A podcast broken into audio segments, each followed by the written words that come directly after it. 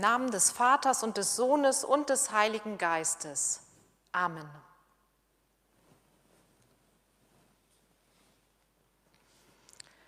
Liebe Gemeinde, liebe Zuschauerinnen und Zuschauer zu Hause an den Bildschirmen.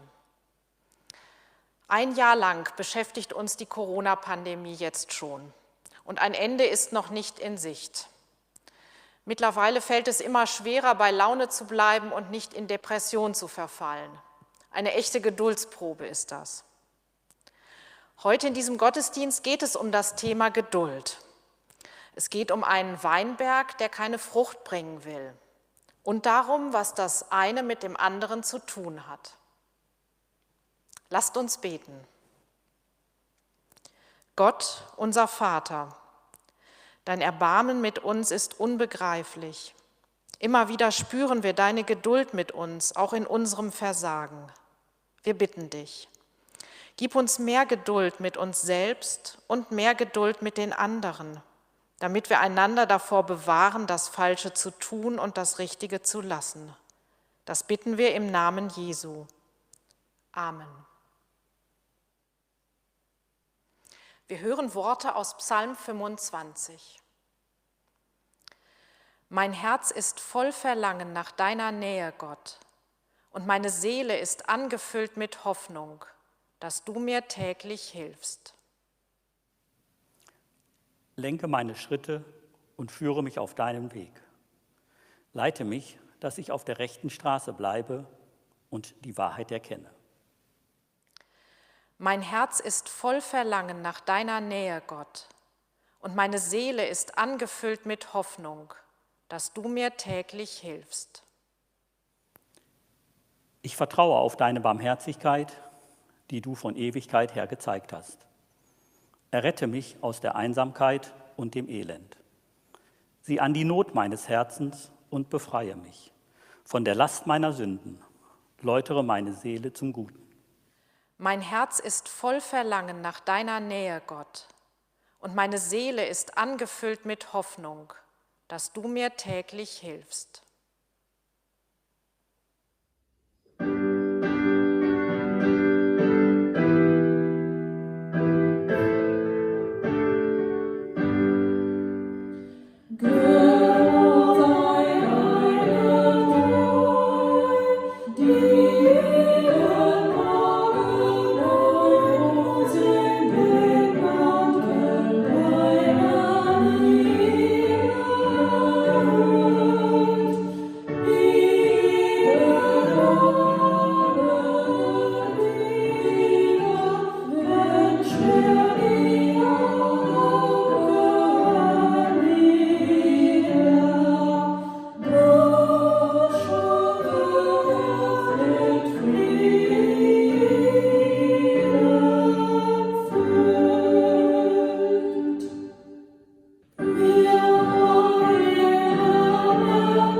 Senhor.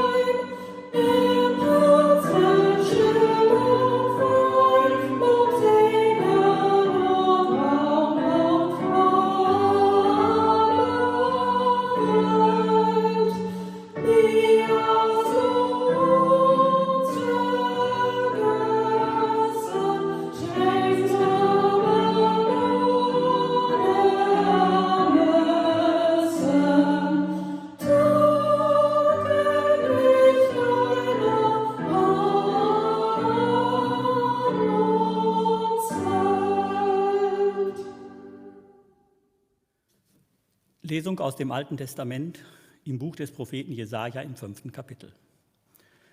Wohlan, ich will von meinem lieben Freunde singen, ein Lied von meinem Freund und seinem Weinberg. Mein Freund hatte einen Weinberg auf einer fetten Höhe.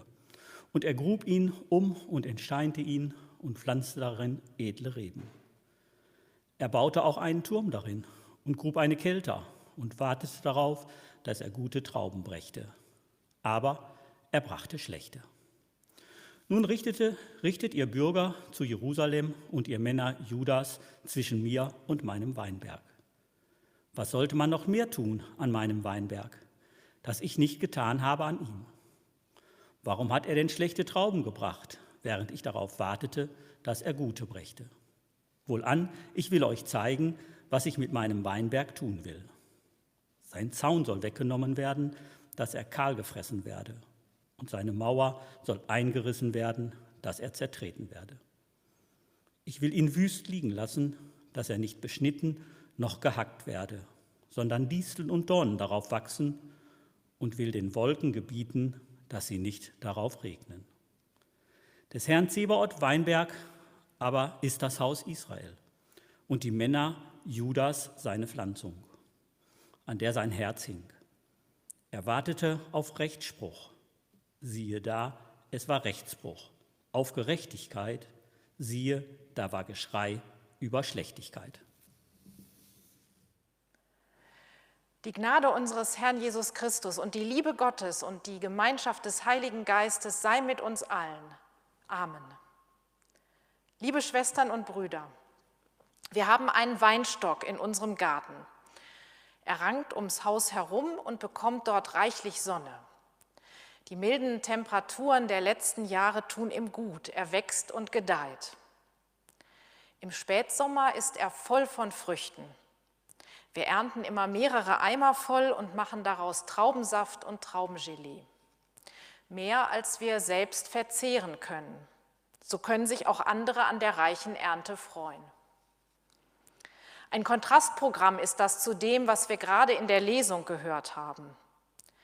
Der Prophet Jesaja kann da ein anderes Lied davon singen. Von einem Weinberg, der trotz sorgfältigster Pflege nur schlechte Trauben bringt obwohl er die besten Voraussetzungen für einen guten Ertrag hat. Es gibt einen guten und fetten Boden, der wird umgegraben, Steine werden entfernt und die edelsten Reben werden gepflanzt. Eine Hecke und ein Wachturm schützen den Weinberg vor wilden Tieren und anderen Gefahren. Die Kelter zum Pressen der Trauben ist ausgehoben und bereit für die Weinlese. Aber dann ist die Enttäuschung groß. Der Weinberg bringt trotz bester Pflege nur minderwertige Trauben hervor. Der Besitzer macht also seinem Ärger Luft. Ich will euch sagen, was ich mit meinem Weinberg tun werde. Die Hecke um ihn herum werde ich entfernen und seine Schutzmauer niederreißen. Dann werden die Tiere ihn kahl fressen und zertrampeln. Ich werde ihn völlig verwildern lassen. Die Reben werden nicht mehr beschnitten und der Boden nicht mehr gehackt. Dornen und Disteln werden ihn überwuchern. Den Wolken werde ich verbieten, ihn mit Regen zu bewässern. Das sind harte Worte, aber dem Gärtner sprechen sie aus dem Herzen. Wenn eine Pflanze nicht den gewünschten Ertrag bringt, dann wird sie eben herausgerissen und durch eine andere ersetzt. Das Weinberglied von Jesaja ist allerdings kein Gartenfachbuch. Der Weinberg ist ein Sinnbild für das Volk Israel und der Weinbergbesitzer ist Gott. Das Volk hat Gottes Willen nicht erfüllt. Es hat seine Gebote nicht gehalten und fremde Götter verehrt, obwohl Gott selbst zuvor alles für sein Volk getan hatte. Er hat es auf gutes Land geführt und die besten Voraussetzungen geschaffen. Der Zorn ist also berechtigt. Auch in unserer Zeit sind viele Menschen zunehmend verärgert. Wir haben auf so vieles verzichtet, um das Coronavirus zu bekämpfen. Wissenschaftler haben alles gegeben, um Impfstoffe zu entwickeln. Und trotzdem sinken die Infektionszahlen nur langsam. Impfstoffe reichen nicht aus oder die Organisation der Impfungen ist schwierig. Eltern sind gestresst, Kinder und Jugendliche vermissen den Kontakt zu Freunden. Sie sehnen sich sogar nach der Schule. Aber nur Grundschüler und Abschlussklassen können seit der letzten Woche wieder dorthin gehen. Die Betreuung und das Lernen zu Hause stoßen für viele an Grenzen. Dazu kommt der Druck der Branchen, die endlich wieder öffnen wollen und das über kurz oder lang auch müssen, um überleben zu können. Eine schwierige Situation. Wir haben so viel getan und doch fruchtet es einfach nicht. Frust und Ärger sind völlig berechtigt. Zurück zum Weinberglied. Das Volk Israel hat damals den Zorn Gottes zu spüren bekommen. Israel wurde von benachbarten Großmächten besiegt, die Führungsschicht ging ins Exil, das Land lag am Boden. Harte Zeiten. Eine Krise, die den Glauben Israels allerdings nachhaltig geprägt hat. Sehr viele Texte aus der Bibel stammen aus dieser schweren Zeit des Exils. Und sie sprechen von der Hoffnung, dass Gott sich wieder zuwendet, dass das Elend ein Ende hat und alles wieder gut wird. Sie sprechen von der Rückkehr in das Leben, das man verloren hat. Und von Gottes Geduld, von seiner Gnade und Liebe und seiner Barmherzigkeit. Also hat der Weinberg am Ende doch reiche Frucht gebracht. Krisen sind oft ein Motor für Entwicklung und Veränderung. Das kann helfen, sich in Geduld zu üben und neue Wege zu suchen. Es kann auch helfen, geduldig zu sein mit denen, die jetzt versuchen, die richtigen Entscheidungen zu treffen, wenn es um die Frage nach Lockerungen nach dem 7. März geht. Geduld ist auch erforderlich beim Warten auf einen Impftermin. Und Geduld mit denen, die ungeduldig sind und nicht warten können. Ich habe die Hoffnung, wenn unser Weinstock im Spätsommer voller Früchte sein wird, dann wird es auch uns besser gehen. Dann wird es wieder Perspektiven geben. Dann wird das Ende der Pandemie in Sichtweite sein und damit auch die Rückkehr in ein normaleres Leben. Aber ich habe auch die Hoffnung, dass wir uns selbst bis dahin verändert haben, dass wir klüger geworden sind und besser acht geben auf uns und auf unsere Welt, dass wir in eine gute Zukunft gehen. Gott ist geduldig, also sollten wir das auch sein. Amen.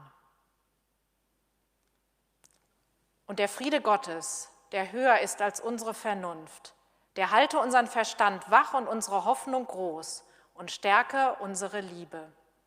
Amen.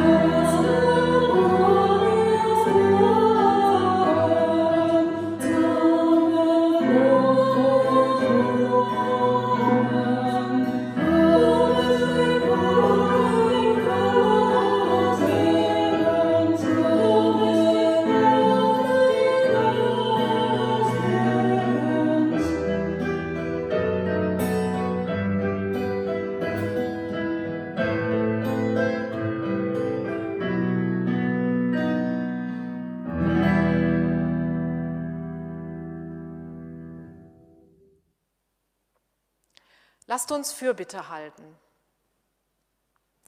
Ewiger Gott, du unser Vater durch Jesus Christus, in deine Hände legen wir alles, was unseren Geist beunruhigt, was uns an Hoffnung erfüllt, was uns bewegt.